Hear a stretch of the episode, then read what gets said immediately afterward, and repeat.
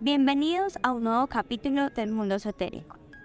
Para iniciar, debo decirles que se alisten para un viaje turbulento, así que ajusten sus audífonos porque como tercera parada tenemos el mundo del tarot en compañía de... Bueno, muchas gracias por la invitación. Mi nombre es Juan Ignacio González Mejía y lo que normalmente hago en, en la esotería es leer las cartas eh, de tarot y mensajes del universo. Además de que hago endulzamientos y trato de conectarme con el universo para manifestar. Bueno, la primera pregunta que quisiera hacer para iniciar esta conversación es, ¿hace cuánto y cómo descubriste que tenías como esta facilidad para, para hacer como los endulzamientos, para leer las cartas? Pues de darme cuenta de, fue en el 2020 en pandemia cuando pues por molestar, por así decirlo, por aburrimiento, empecé como a aprender más del tema, mediante libros y mis amigos que también practicaron eso. Pero eh, lo siento desde muy chiquito porque en el pasado, desde niño, he tenido sueños premonitorios de familiares que mueren o de cosas que van a pasar muy específico dentro de mi familia. Eh, así que pues, teniendo eso desde el pasado, he querido siempre experimentar en eso. Luego ya empecé a aprender a leer las cartas, igual que hacer los endulzamientos eh, y el manifestar también lo hago desde el 2020 ah, pidiéndole al universo y muchas veces también a entidades haciendo pues rituales como velas, meditación, pensamientos, eh, atrayendo todo lo que deseo. Bueno, quisiera preguntarte ya ahondando un poco más en esos como los momentos en los que tú manifiestas o en los momentos en los que tú lees las cartas. Esto tú lo haces como algo cotidiano, como decir, hoy voy a hacerlo y fácilmente, o tienes que hacer una canalización y hacer como todo un ritual para lograrlo. Pues para las manifestaciones, antes sí las hacía como, ay, hoy las voy a hacer y me conectaba y era algo diario. Igual que las cartas que era como, si un amigo me lo podía hacer o alguien quería que pagarme por ello, ah, pues las hacía en el momento y no tenía como que canalizar nada. Solo que como el último año he estado ocupado y enfocado en otras cosas, sí he soltado un poco esa conexión y ahora sí tengo que volverme como a concentrar, esperar un poco, no hacerlo como si fuera una rutina. Ok, eh, ya hablando un poco más de como tú dices, la rutina, tú en este momento eh, lo haces como un trabajo o ya no tanto, te has alejado de eso, cuéntame más o menos cómo es la dinámica para combinar tu vida cotidiana como estudiante y también como pues un canalizador para este tipo de rituales? Pues actualmente he usado mucho la, la, meditación para poder pues, estar más tranquilo en las noches, no agobiarme tanto con el día a día y uh, mediante eh, las energías que se liberan meditando uh, aprovecho para manifestar. Eh, y las cartas pues dejé de usarlo como un negocio porque es algo que está consumiendo mucha parte de mi energía. Eh, y ya lo hago no muy seguido, pero sí cuando son cosas como muy específicas que necesito saber y entender.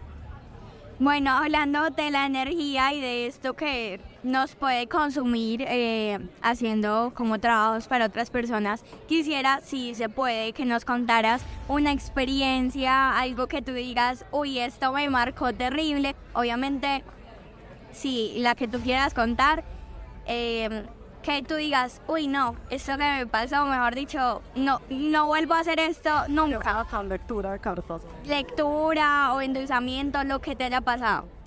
Pues una que me haya marcado mucho, mucho fue cuando hace un año, si no estoy mal, se murió una, la mejor amiga de mi mamá. Alguien que conmigo había estado pues toda mi vida.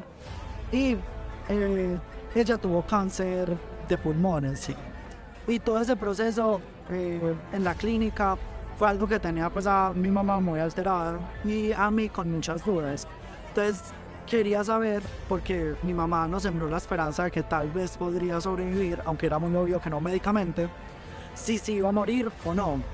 Entonces hice un, una especie de ritual en el que pues no tomé muchas medidas de precaución ni nada, simplemente le pregunté a eh, la entidad de Hécate, que es la que representa a las brujas en el pasado, presente y futuro, sobre si iba a morir en el mes que le pregunté, que eso fue en febrero, o si iba a estar más tiempo con nosotros en este plano.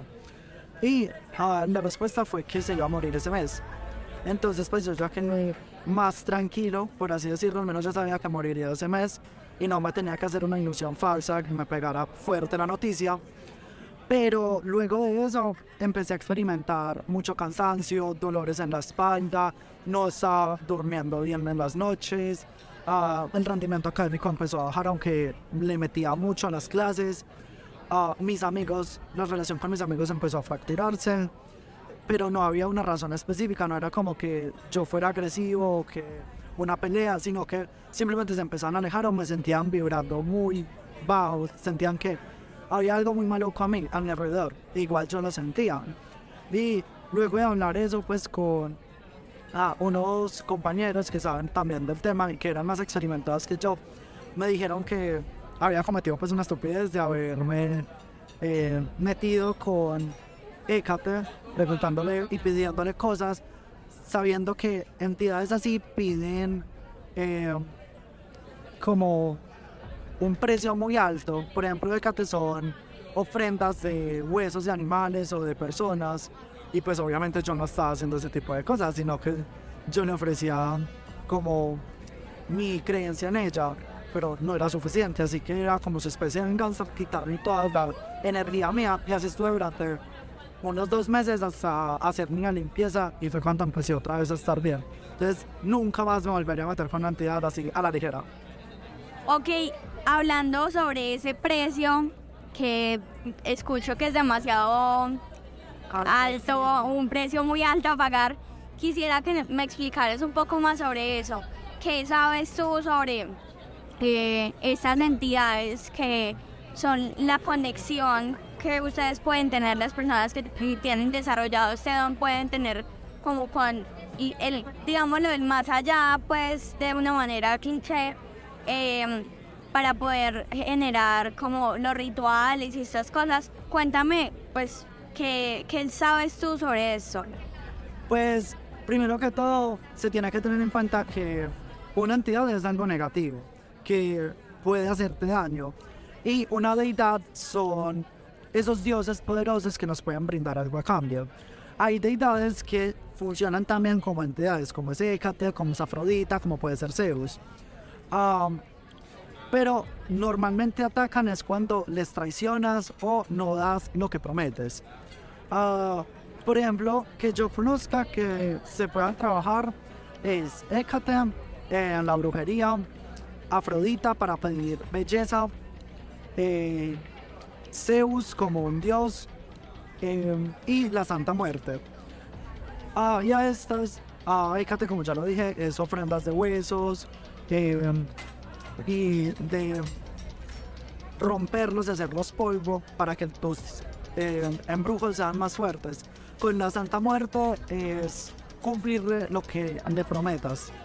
Si, digamos, le prometes que vas a hacerle un altar y vas a ser muy devoto a ella como si fuera la Virgen María, debes de cumplirlo, porque si no, te empezaría a cobrar lo que no has hecho, como una especie de venganza. Y ah, pues con el mundo astral se debe tener mucho cuidado porque además de existir las entidades, hay entes que pueden eh, tratar de engañarte y trabajar como buena deidad.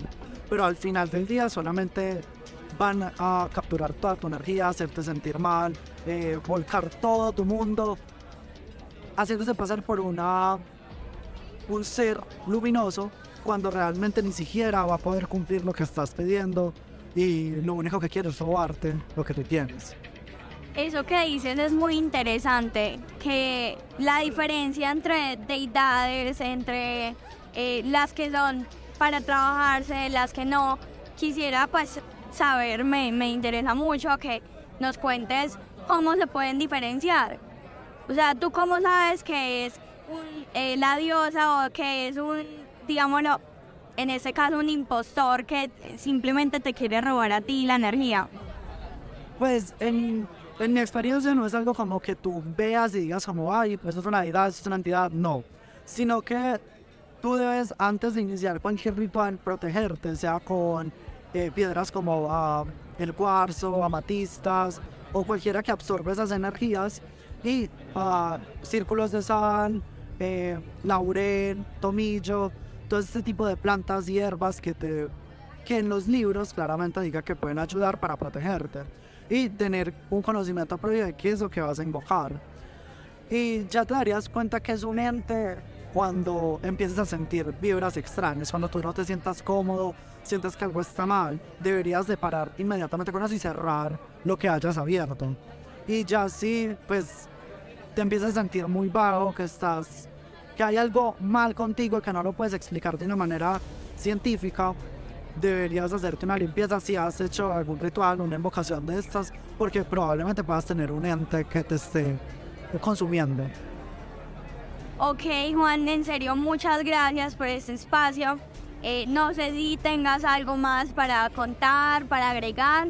Em, de igual manera, quiero agradecerte pues porque es una visión mucho más joven, no es como uno se imagina las brujas o que son pues unas señoras de edad, sino que es una persona que es del común, de la cotidianidad y que está conectada con este mundo.